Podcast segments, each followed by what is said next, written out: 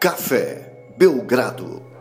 Amigo do Café Belgrado, mais um episódio do podcast Café Belgrado, mais um episódio da Belgra Madness Final Four agora, Lucas. Tudo bem? Animado para mais uma grande peleja, reta final dessa competição, hein? Olá, Guilherme. Olá, amigos e amigas do Café Belgrado. Reta final, semifinal, Final Four, é, top 4. São várias maneiras que a gente pode é, ilustrar e falar dessa grande, desse grande momento da competição, mas o que a gente pode dizer de verdade, sim, Guilherme, a palavra que resume tudo é emoção. Emocionadíssimo, porque é o primeiro campeonato que a gente organiza com esse, esse nível de estrela, né, Guilherme? Com, passou por aqui por esse campeonato com gente como LeBron James, ainda tá, né? Stephen Curry ainda tá. É, Yannis Antetokounmpo já não tá mais entre a gente aqui. Kevin Durant também já voltou para casa. Então, muita gente boa passou por aqui. Crack Neto. Crack Neto, mas esse aí só lá para os apoiadores, né? No, no conteúdo exclusivo. É, e Lateral Zé Carlos. Zé Carlos, que come galinha. Muita gente passou. Imita galinha. Né? Mas estamos chegando no fim. E chegar no fim, às vezes é uma tristeza, mas não nesse caso, Guilherme. Aqui chegar no fim significa reta final de competição, significa que as grandes equipes vão se enfrentar e a primeira semifinal coloca frente a frente a classe de 2009 contra a classe de 2012, classes que estão pelo próximo, assim, próximo ao seu auge coletivo, né? 2009 talvez tenha passado um pouquinho desse auge coletivo, vários jogadores ainda estão entre os principais da liga, é, mas ainda outros é, já não, não estão na, na sua melhor fase, né? Mas a gente viu a carreira deles assim, com muita atenção. E 2012, boa parte dos seus jogadores estão chegando agora ao seu ápice técnico-físico. Então, Guilherme aqui confronta em alto nível e muito vivo na nossa lembrança, né? Sem precisar forçar para frente nem para trás, como é o caso da outra semifinal 2003 contra 2015. Grande jogo hoje. Grande jogo hoje, duas classes é, que nos empolgam muito. Lucas, você falou aí com esse sentimento que a gente tem aí, que acaba, mas já tem vontade de começar de novo. O que me lembra, você pensou em Dark, mas não, me lembra uma música do Zezé de Camargo e Luciano. Cada volta é um recomeço. Você lembra dessa canção? E significa um pouco isso que nós estamos falando aqui, porque é, acaba a Belgrade Madness, recomeça a NBA, na quarta-feira já tem jogo Claro que é jogo treino ainda, não está valendo, mas volta a cobertura do Café Belgrado, cobertura Belgradão tradicional ali, no caos da NBA. Em breve volta, logo após da Belgrade Madness. Então, Lucas, isso aí é, me lembrou aquela canção mesmo de Zezé de Camargo Luciano que, que ele diz. É, nesses desencontros eu insisto em te encontrar, como se eu partisse já pensando em voltar. A ideia da Belgrade Madness era durar enquanto não tinha NBA, e, e a NBA está prevista para voltar no fim do mês, né? Então a gente poderia acabar, sei lá, 29 de julho, mas a gente quer dar a experiência completa para os nossos amigos ouvintes. Então, vamos terminar a Belgram Madness antes mesmo de começar a pré pós, depois, não sei como chamar, temporada da NBA. Começa dia 22. Até lá, Guilherme, os três jogos finais dessa grande competição. Então, o ouvinte também tem que estar com o preparo físico em dia para ouvir tudo. Tem que estar, tá, tem que estar tá atento aí. E vamos pro jogo então, 2012 contra 2009. Vem com a gente, cafébelgrado.com.br. Lucas, o que dizer sobre o pré-jogo de um Final Four? Guilherme, duas excelentes equipes, 2009, a mais cotada para chegar às finais por esse lado da chave, né? É, 2009 entra no Belgrade Madness com muita moral. Inclusive, Guilherme, tenho que mandar aqui um abraço pro perfil Ball is Life um dos perfis mais acompanhados, seguidos aí por quem gosta de basquete, é um perfil internacional, e eles fizeram uma ode ao Belgrade Madness, colocando lá para os ouvintes, aliás, para todas as pessoas, como é que se chama as pessoas que seguem no Instagram? Seguidores, Lucas. Seguimores, você pode falar. Mandando para todos os seguimores da The Boys Life, pedindo para dizer qual é a classe melhor, 2003 ou 2009. E colocou lá é, cinco principais jogadores da classe de cada um. Aí você tinha que dizer quem venceria e por quê, né? É, e aí todo mundo, obviamente, que viu e conhece o Belgrado Madness, percebeu que ali era uma grande homenagem ao Café Belgrado. Um abraço então para o pessoal do que comanda esse excelente Instagram. E 2009 é isso, né? Uma classe que Como tá é o nome, Lucas? Instagram. Do, do Instagram, desculpa. Insta- Não, não. É Ball o, is o life. perfil. Ball is life. É. Ok, um abraço. Life Snake, Lucas? Life Snake, a vida cobra. É, então, grande abraço para eles, grande abraço para os nossos ouvintes que mandaram, porque eu sou péssimo de Instagram, Guilherme, jamais saberia disso por conta própria.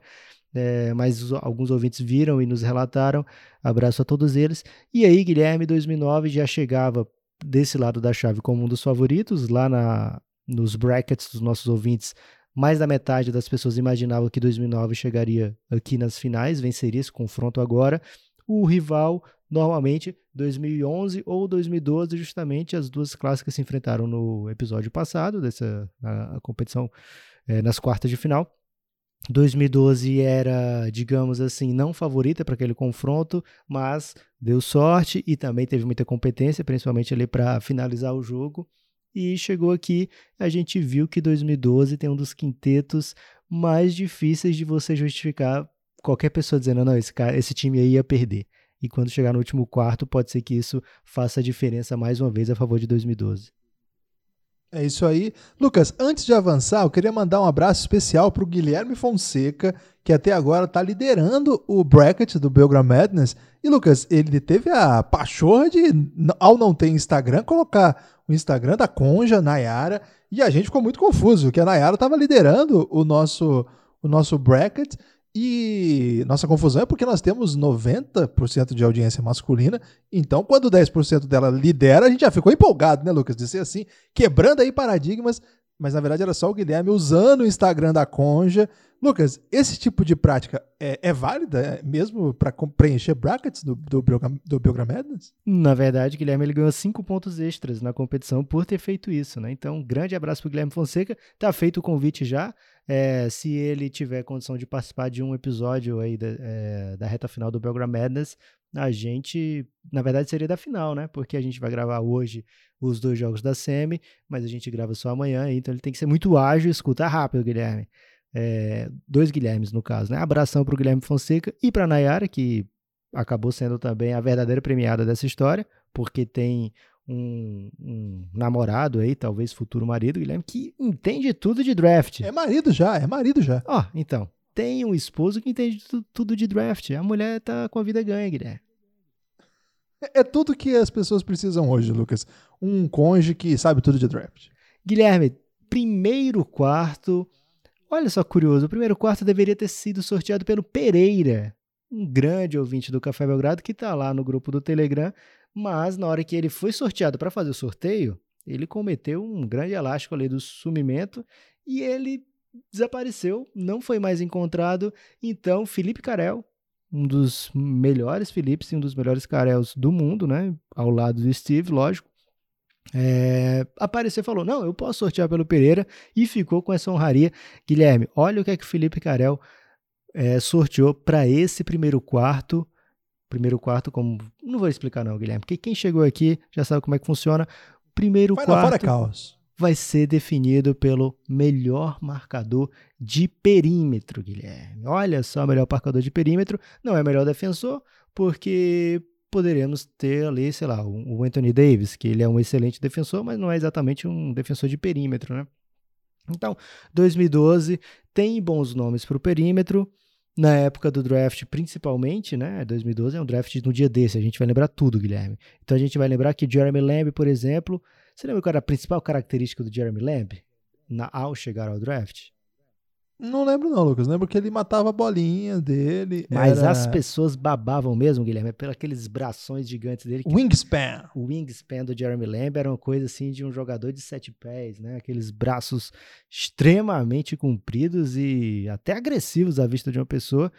É, então se esperava que ele se tornasse assim o grande stopper dessa classe. O próprio Michael Kidd Gilchrist, que foi escolha número 2, era para ser esse cara meio Kawhi Leonard, né? O Kawhi ainda nem existia como Kawhi, porque ele foi escolhido é, em 2011, só tinha um aninho na liga e estava longe de ser o Kawhi que a gente veria se tornar.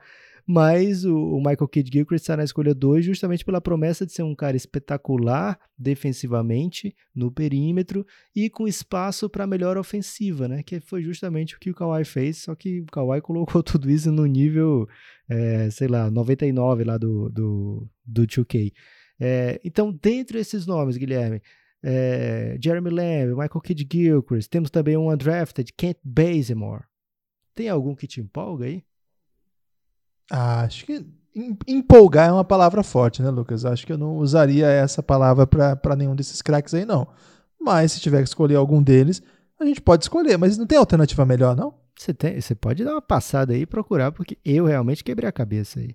Tem, por exemplo, o Draymond Green. O Draymond Green vai tirar é, boas posses nesse. defensivas no perímetro. Mas você não vai destacar o Draymond Green para marcar um jogador de perímetro durante um jogo, né? Imagina, é, vai enfrentar o Damian Lillard, então eu vou colocar o Draymond Green no Lillard. Vai, vai dar certo isso? Não, não, não é bem isso, né? É, mas uh, os dois que você citou, Lucas, nenhum deles fez carreira sendo um stopper, né? Que é o que a gente está procurando aqui, né? A gente está procurando o stopper dessa classe, né?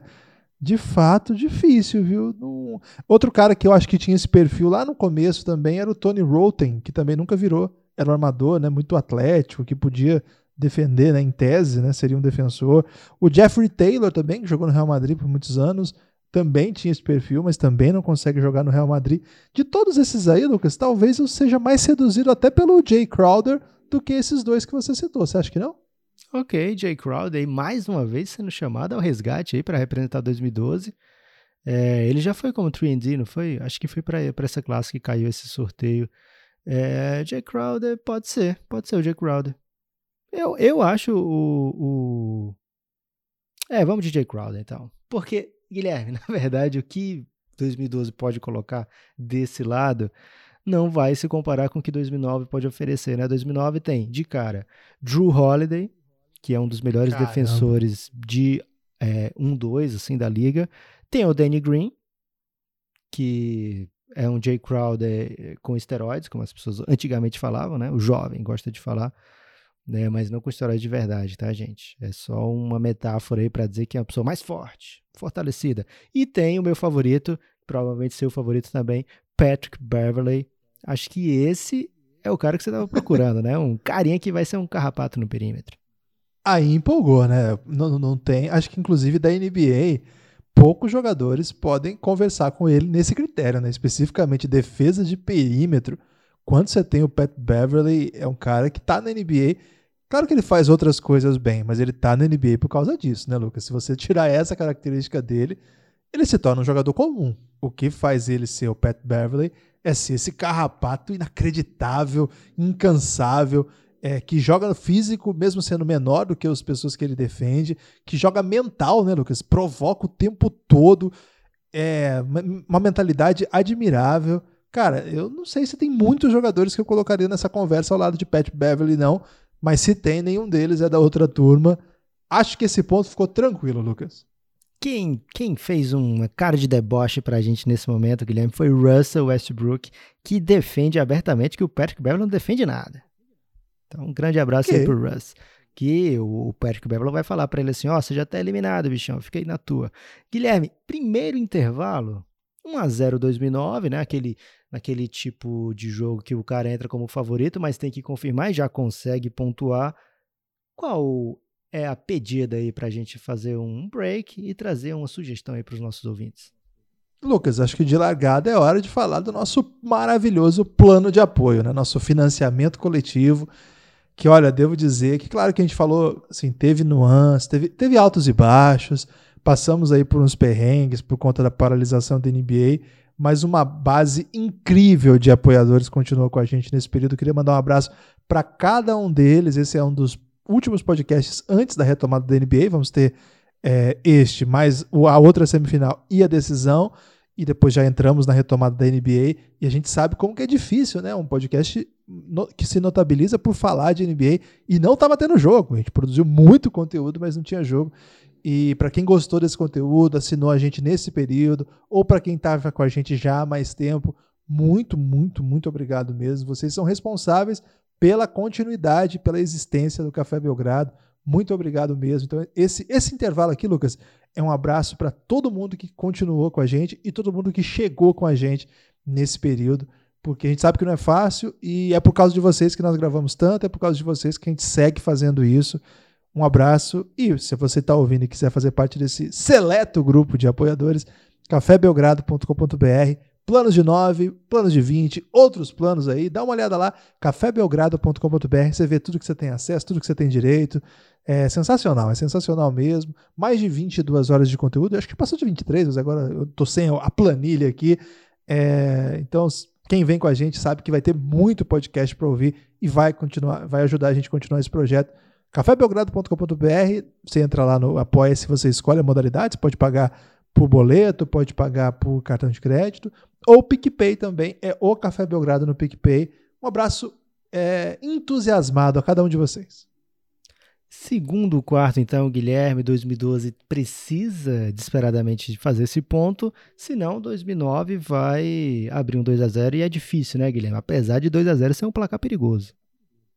Para quem tá perdendo é, é perigosíssimo. Segundo quarto, Guilherme, é hora de critério o quê? Critério objetivo. Tá bebendo água, Lucas, desculpa. Critério objetivo. É muito importante a hidratação, Guilherme. É, então não precisa pedir As mãos também. por por, pela, por você estar se hidratando, você faz muito bem. Inclusive, estou gripado, preciso também tomar muita água. É, 2009 contra 2012, eles podem estar pensando: ah, então agora é hora que a gente vai contar o número de All-Star, como foi lá nas oitavas? Não, não é não. Ah, será que agora é hora de contar, é, fazer o trio mais pontuador, como foi nas quartas? Também não, Guilherme. É hora de apresentar uma nova modalidade em cada fase, o segundo quarto varia ou vareia, né, como gosta de dizer o meu tio. É, e nesse quarto agora, Guilherme, das duas semis, olha só que pegadinha, número de All-NBA de acordo com as temporadas do draft mais novo. Ou seja, se 2012 é mais novo, a gente olha quantos All-NBAs tem ali, percebe que eles estão que eles participaram de sete temporadas fechadas da NBA até agora, ó, 2013, 14, 15, 16, 17, 18, 19, são sete temporadas fechadas, 2020 não fechou ainda. Então, é, a gente vai ver quantos All-NBA eles têm nesse período e depois ver quantos All-NBA 2009 conseguiu nesse mesmo período. Ficou claro, Guilherme? É, é, são os sete primeiros anos ou são os mesmos anos da turma mais recente? Sete primeiros anos. Já pensou se fossem os okay. mesmos anos? Ia ficar muito, muito complexo para quem é velhinho, né? Ok. Então vamos lá. Mas a gente não é justo, é?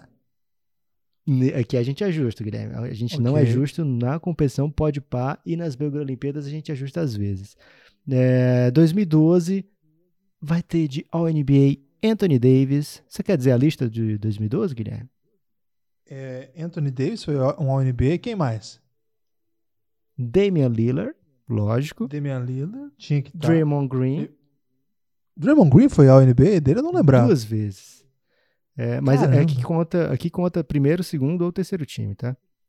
Não, e tranquilo. André Drummond foi terceiro time uma vez, então 2012 traz quatro. É, é potente, né, Guilherme? A gente viu vários, várias competições, vários jogos da primeira fase da competição com quatro All-Stars, não era? E não era assim. É, não era fraco, né? Se você tinha quatro All-Stars, você estava até bem. 2012 traz quatro All-NBAs nesses seus sete primeiros anos. Ainda existe a possibilidade de outros jogadores dessa classe se tornarem All-NBA mais para frente, mas aqui no Belgram Madness a gente está avaliando apenas o que já aconteceu nesse momento, nesse quarto, critério objetivo. Então, quatro All-NBAs 2009 tem ao todo também quatro All-NBAs, mas a gente tem que fazer a avaliação se eles foram All-NBA até 2016, que é o período de corte. Tudo bem? Só para dar uma explicação aqui, Lucas, All NBA que a gente fala são as três seleções, os três quintetos ideais votados pela mídia e a comunidade NBA oficial. Então, assim, tem o quinteto inicial 1, né, que é o All NBA primeiro time, segundo time, terceiro time. O jogador tem que estar na elite da NBA para estar nessas posições no, em algum dos anos. Né? Então, esse de fato é um prêmio muito, muito difícil. É muito, por isso que o Lucas disse que, comparado, por exemplo, com classes que tinham só quatro All-Star, All-Star é, é, muito mais fácil ser All-Star do que ser All-NBA. Para ser All-NBA, você tem que estar entre os 15.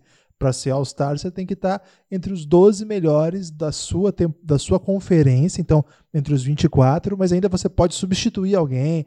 É, é assim, não é, não é fácil ser All-Star também, mas ser All-NBA é uma honraria muito maior.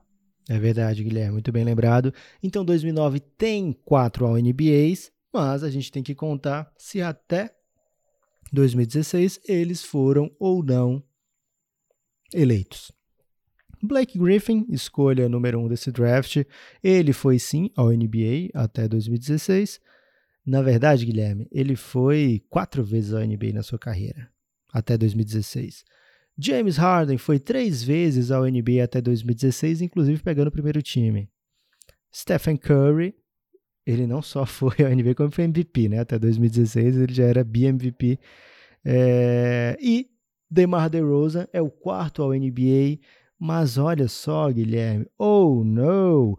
DeMar DeRozan só vai ser ao NBA em 2017 e depois ele repete em 2018, sendo assim 4 a 3 de 2012. Por essa você não esperava. Não esperava, até porque quando lembramos da classe, lembramos dos talentos, né?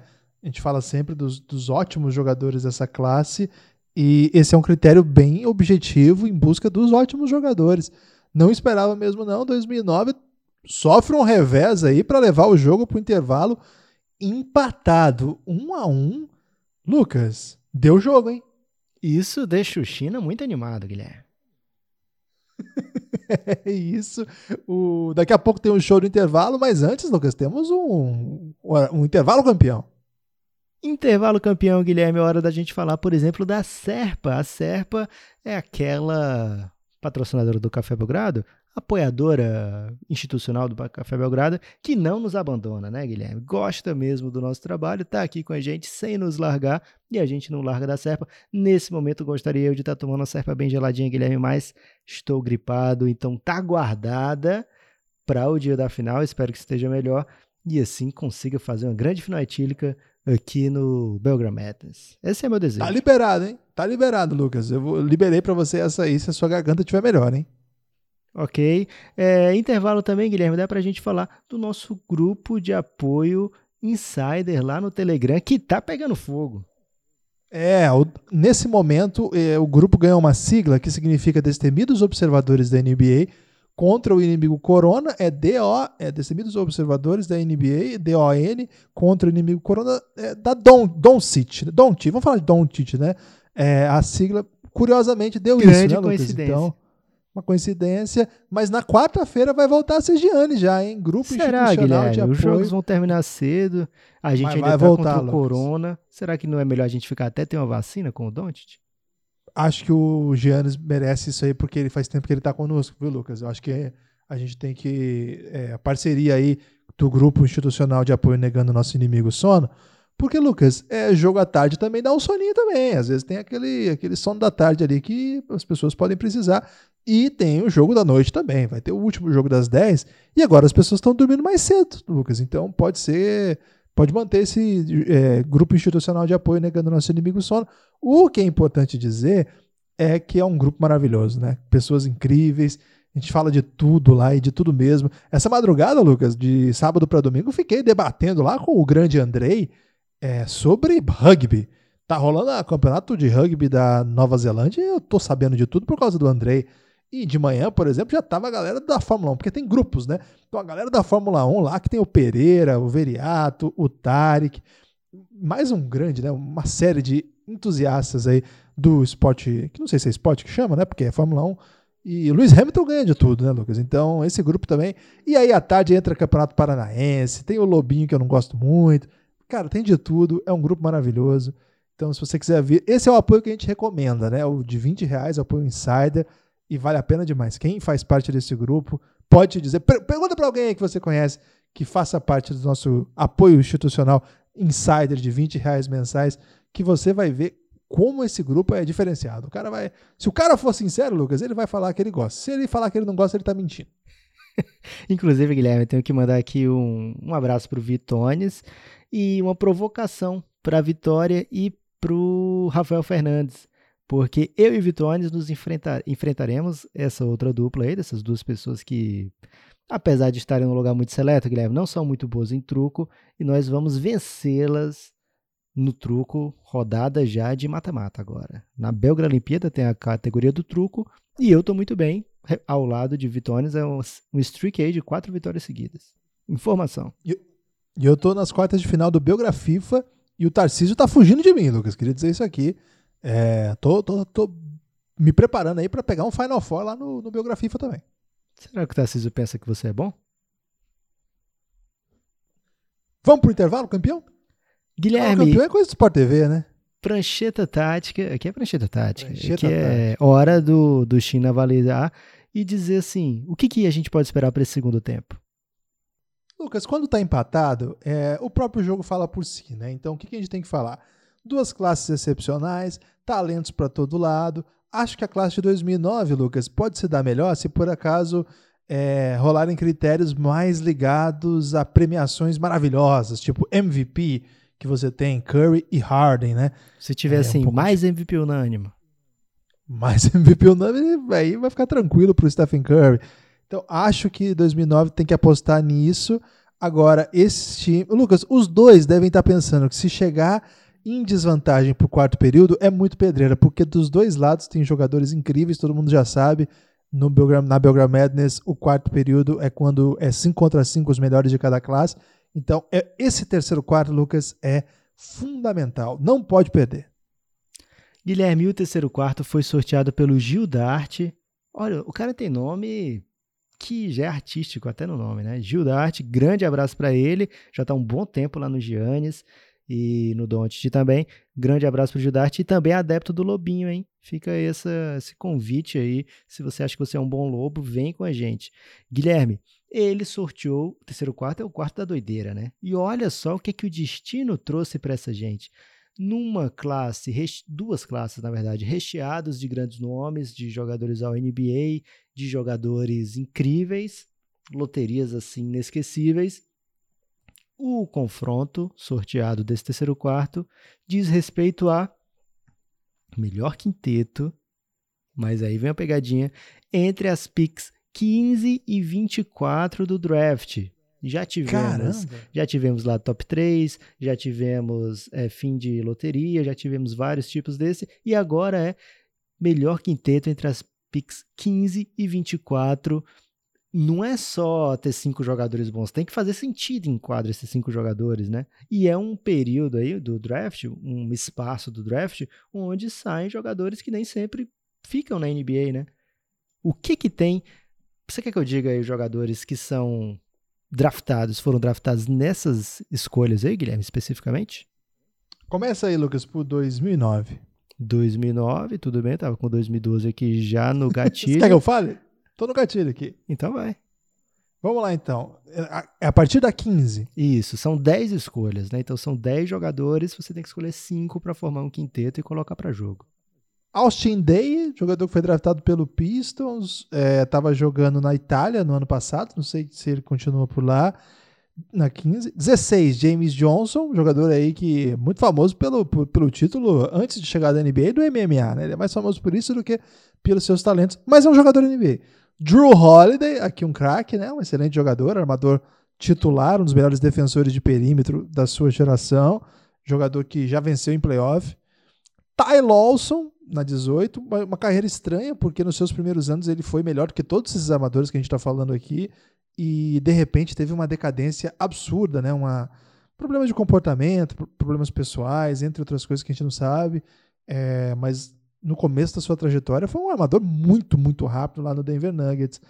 Na 19, Jeff Teague, bom armador, já foi All-Star também, não é grande coisa assim comparado com outros armadores, sobretudo dessa, da sua classe, que só tinha craque, mas é um com carreira muito, muito legal. Até hoje aí tá jogando em, jogando em time competitivo.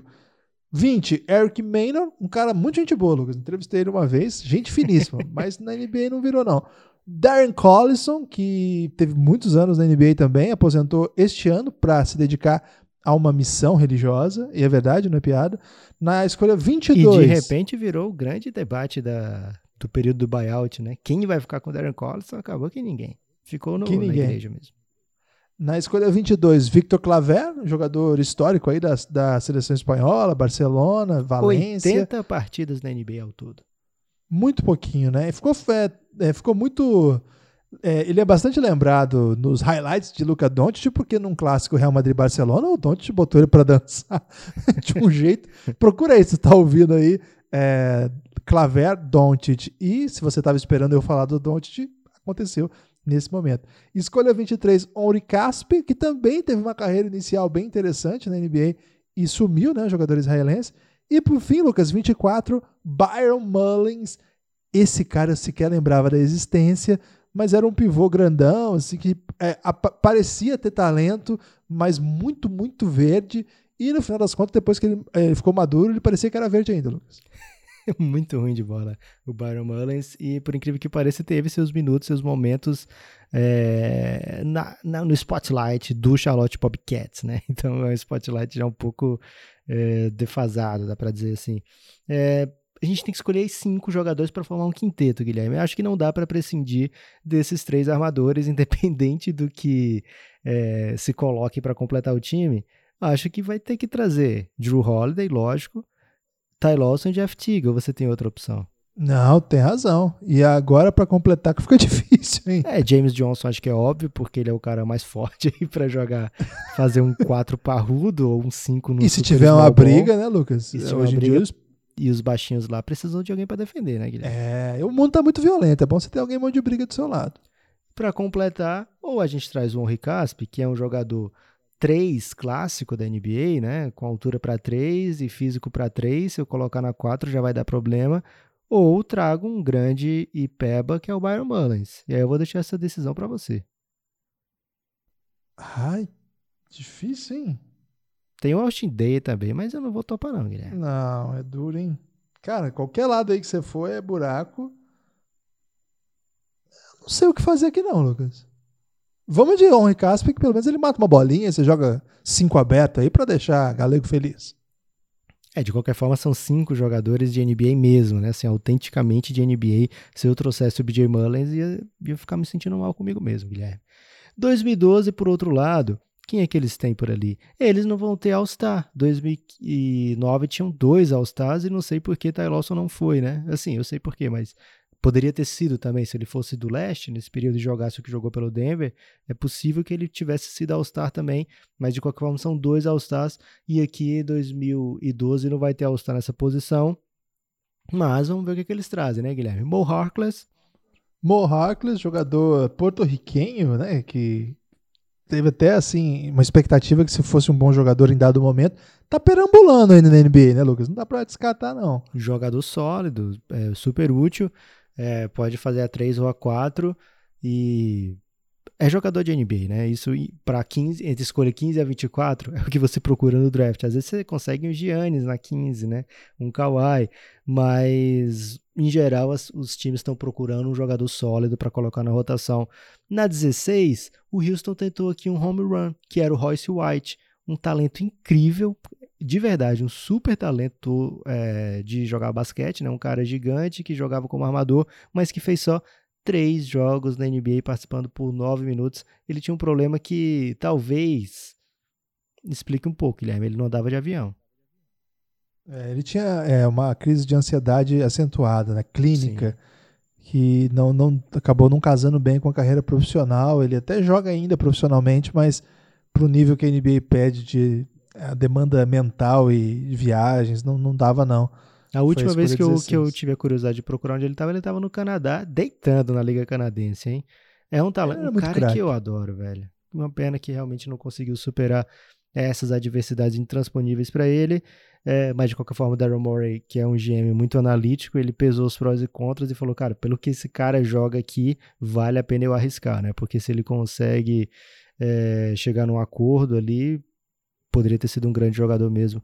Tyler Zella, na escolha 17, mais um jogador sólido de NBA, é, tipo um Byron Mullins que é de NBA de verdade. Acho que dá para é. definir é, assim. Ele, ele, não é ruim, não, assim. Só que a NBA foi para um lado que não dá para ele jogar, né? Mas ele até que é competente ali, o grandão que pega rebote, assim. Terrence Jones. Esse cara era para ser bem melhor do que o que foi, né, Guilherme? Mas em algumas situações ele mostrou seu potencial, né? É, principalmente na Indonésia, né? Onde ele tava jogando. Lá ele é uma espécie de Michael Jordan. Não era nas Filipinas? Filipinas, desculpa, Filipinas. Andrew Nicholson, um canadense que. Craque, na, na seleção canadense é muito bom.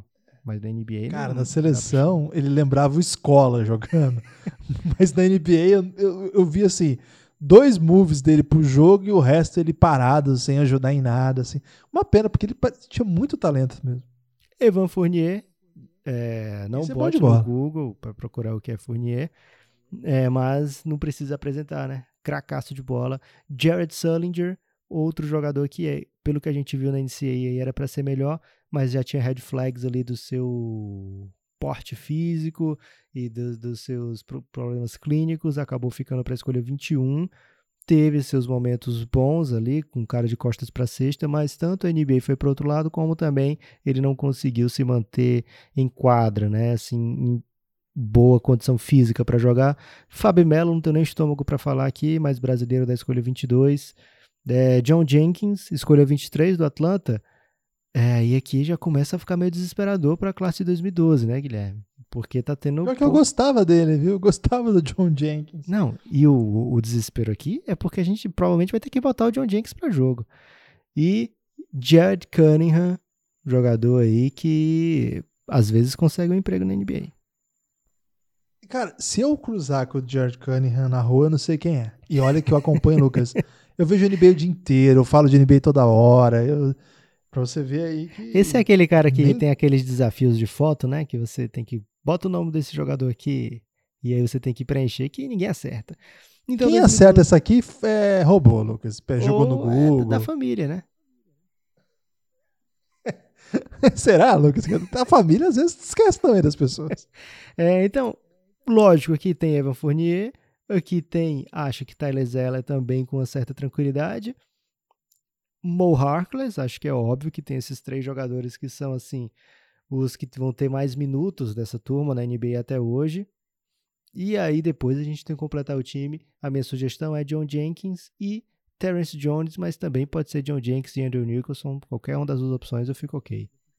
É, eu, eu fico ok porque não deu jogo, né, Lucas? Mesmo que a outra classe tenha buracos, eles conseguiram botar aí três jogadores que foram bem interessantes em alguns momentos já na NBA, né?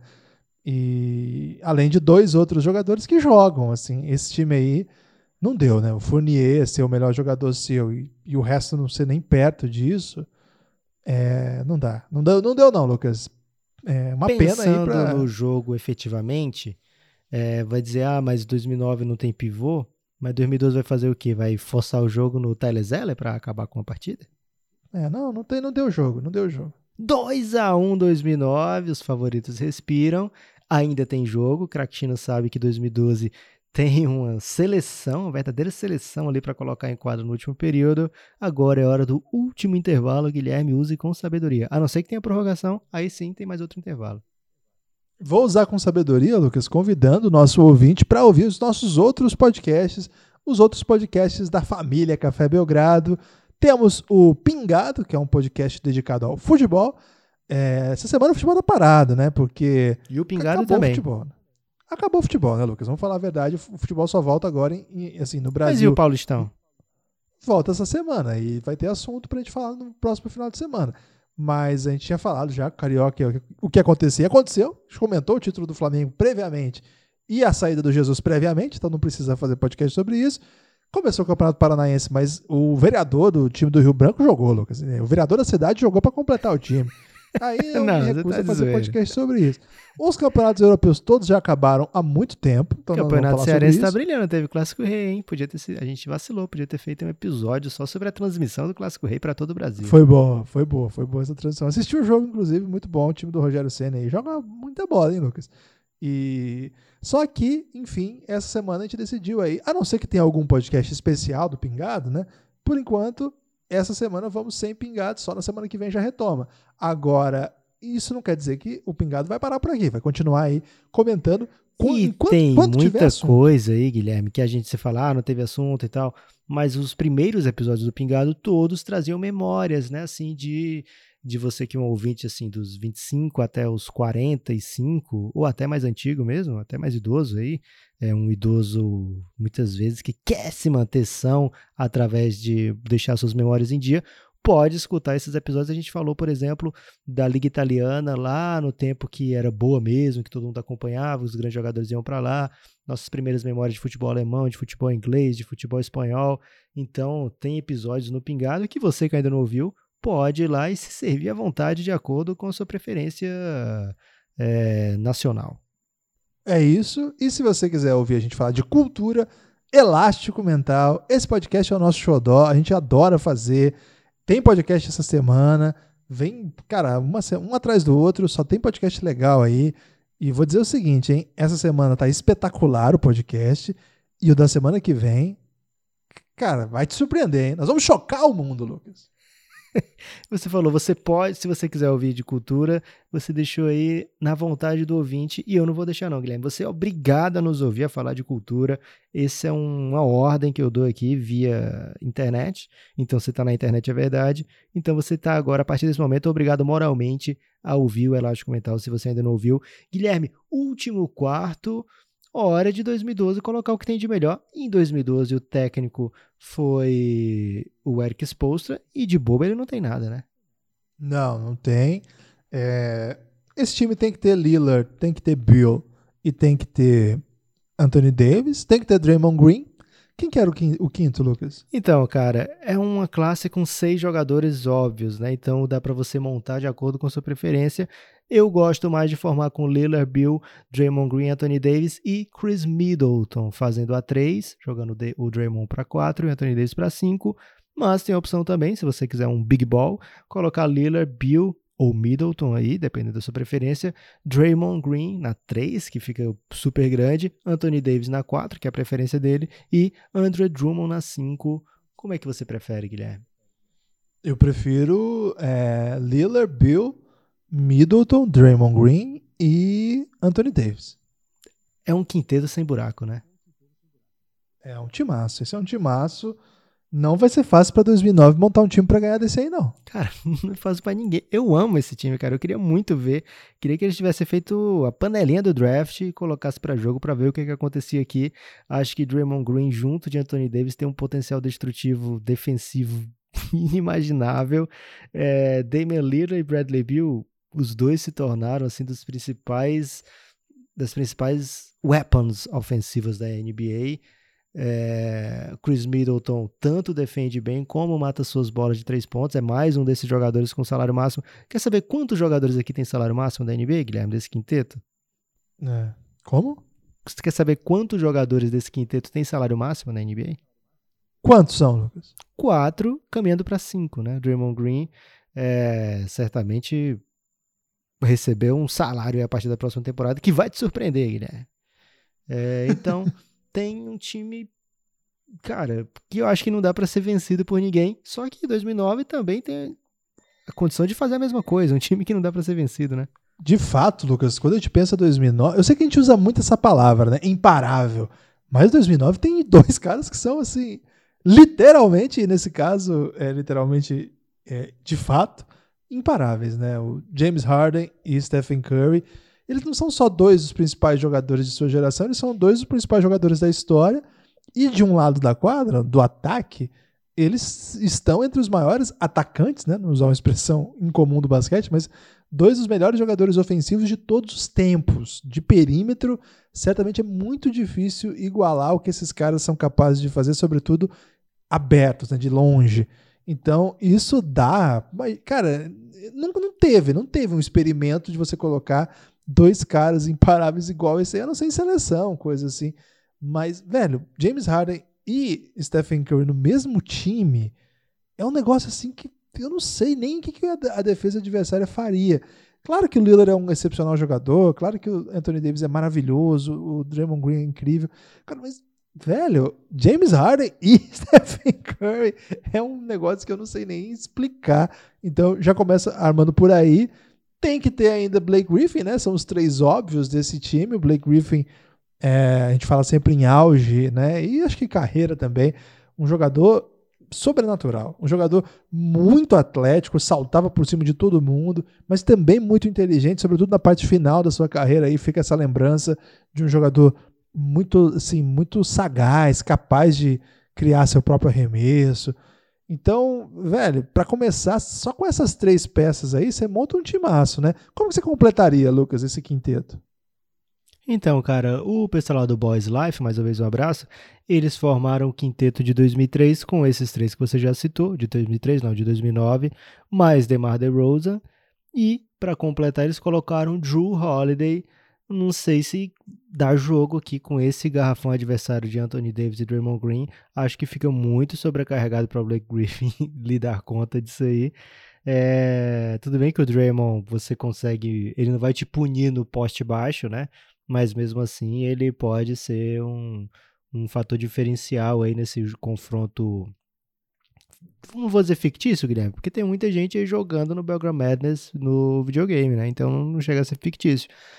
E o Drew é muito mais jogador do que qualquer outro que a gente coloque aqui para fechar esse time, se a gente quiser um jogador de garrafão. Mas a sugestão que eu coloco é o Taj Gibson do Thibodeau, né? O Taj Gibson do Thibodeau do Bulls ainda é um jogador que é muito útil, né? É um jogador não vai fazer estatísticas impressionantes, mas ele vai entregar posse atrás de posse atrás de posse, principalmente defensivamente.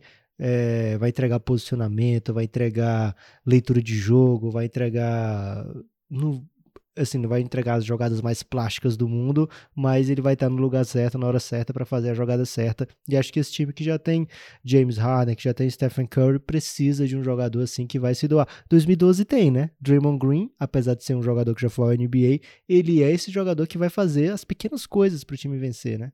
E é engraçado a gente colocar de um lado o Draymond Green e do outro o Stephen Curry. Os dois são os dois catalisadores desse Golden State, que é o time da década, né? Pois é.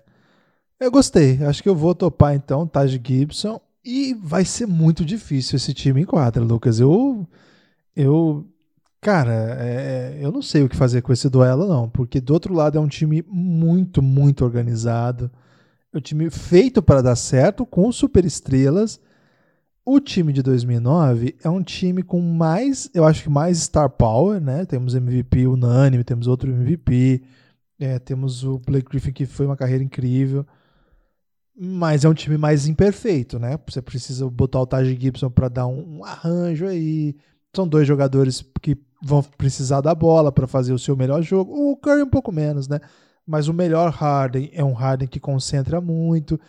É, eu não acho que isso vai ser um problema. Eu, eu sou fã do DeRozan também, mas também precisa da bola. Assim, eu acho que é um time com mais star power, mas com mais problemas para encaixar. Do outro lado. Você compra, você compra o Drew Holiday no lugar do DeRozan? Não, não compro não. Acho o DeRozan muito bom jogador, cara. Acho o DeRozan espetacular, assim. É... Eu acho que, assim, o... esse, é, esse é um time com mais star power e com problemas. Do outro lado, um pouco menos de star power. Claro que o, o, Blake, o, que o Anthony Davis e o Damian Lillard são super estrelas, mas é um nível abaixo desses dois. Hein? Talvez o Anthony Davis esse ano, caso seja campeão, relevante, pode, possa fazer diferença. O Lillard já fez coisas incríveis em pós-temporada, ninguém duvida do talento do Lillard, a gente já falou várias vezes sobre isso em vários episódios nossos. Nossos apoiadores têm séries que a gente faz episódio inteiro sobre o Lillard, então longe da gente questionar isso, mas que Harden e Curry. Lucas, tá com cara de empate isso aqui, hein? É.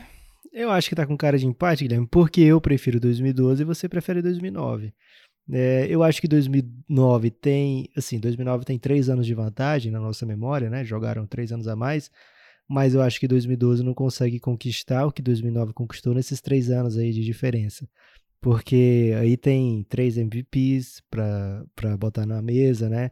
tem é, MVP unânime, tem estatísticas do James Harden que só o Michael Jordan fez, é, tem os anos de Blake Griffin, tanto no Clippers como o seu primeiro ano completo no Pistons, são, é, puxa, fora de série mesmo. E eu acho que 2012 tem Lillard e Anthony Davis, assim, bem acima dos demais, né? Quando coloca o time em quadra, casa muito perfeitamente, mas Lillard e Anthony Davis são muito superiores, né? Assim, de, de trajetória até agora, os dois se mostram bem superiores aos demais ali. Não é demérito para os outros, que todos são jogadores incríveis, mas e aí você pesa Lillard e Anthony Davis com Curry Harden, o que a gente viu até hoje, fica meio desequilibrado, né? É, de qualquer forma, prefiro ainda o time de 2012, você claramente prefere de 2009, A nossa sorte, Guilherme, é que tem critério de desempate. Qual é o critério de desempate? Aí eu vou ter que abrir aqui os alfarrábios do Belgram Madness para ver que lá está escrito seguinte, Guilherme: critério de desempate para o último quarto. Qual desses quintetos era melhor como rookie? Caramba, agora a gente Os dar uma quintetos já escalados? Os quintetos já escalados, quais eram melhores como rookie? E eu não sei se alivia muito não, porque assim, de um lado a gente tem a temporada maravilhosa de Damian Lillard e do outro tem a temporada histórica de novato do Blake Griffin, né, onde ele inclusive é All-Star. É, do outro lado, a gente tem o Anthony Davis, que claramente vai ser o melhor jogador da classe, apesar do, do Lillard ter feito uma melhor temporada de novato. A gente via aquilo ali que o Anthony Davis estava fazendo e dizia: esse menino tá se vai se transformar num monstro.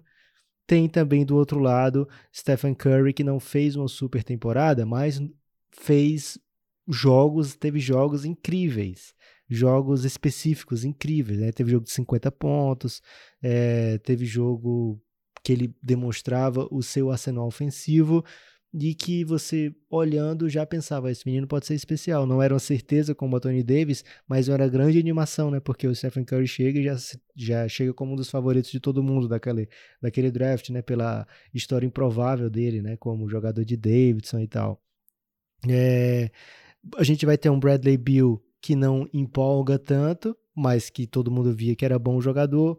Um Draymond Green que chutava 20% de três pontos, mas que demonstrava ser um jogador que pegava as coisas com velocidade, né? Ele não vai, ele vai demorar ainda para ser um jogador chave do Golden State Warriors, vai passar alguns anos no banco, mas era bom jogador de qualquer forma. James Harden discreto, mas com potencial. Então assim, não tem bust aí, né? Até porque a gente está pegando é, classes, a gente tá pegando jogadores que viraram muito bons, não tem como ter bust, mas às vezes tem jogador que tem temporada de novato bem esquecível, né? E que vai se tornar depois um grande jogador. Talvez o Middleton aqui tenha tido uma temporada de novato um pouco mais humilde, mesmo assim é, já consegue conquistar seu espaço naquele Bucks, que não era um time super fraco, né? É, então não sei se ajudou muita gente não, Guilherme, esse critério de desempate. O Taj Gibson que chega no Bulls já chega jogando, né? É complicadíssimo aí para decidir. Acho que aqui agora tá consolidando o empate. É, até o, acho que o a temporada de calor do, do Draymond Green, ele jogava muito pouco, né? Ele foi ganhando espaço, acho que ele teve três pontos de média, foi bem. O Taj Gibson foi mais impressionante que ele, né? Mas em compensação, Sim. O DeMar DeRozan também, assim, bem irrelevante, né? Com menos de 10 pontos por jogo. Então, todo mundo, assim, que tem uma coisa... muito ruim. É, todo, todo mundo, todos, ah, essa classe, assim, todo mundo que tem uma coisa que destaca, vem a outra e né, anula, cancela, né?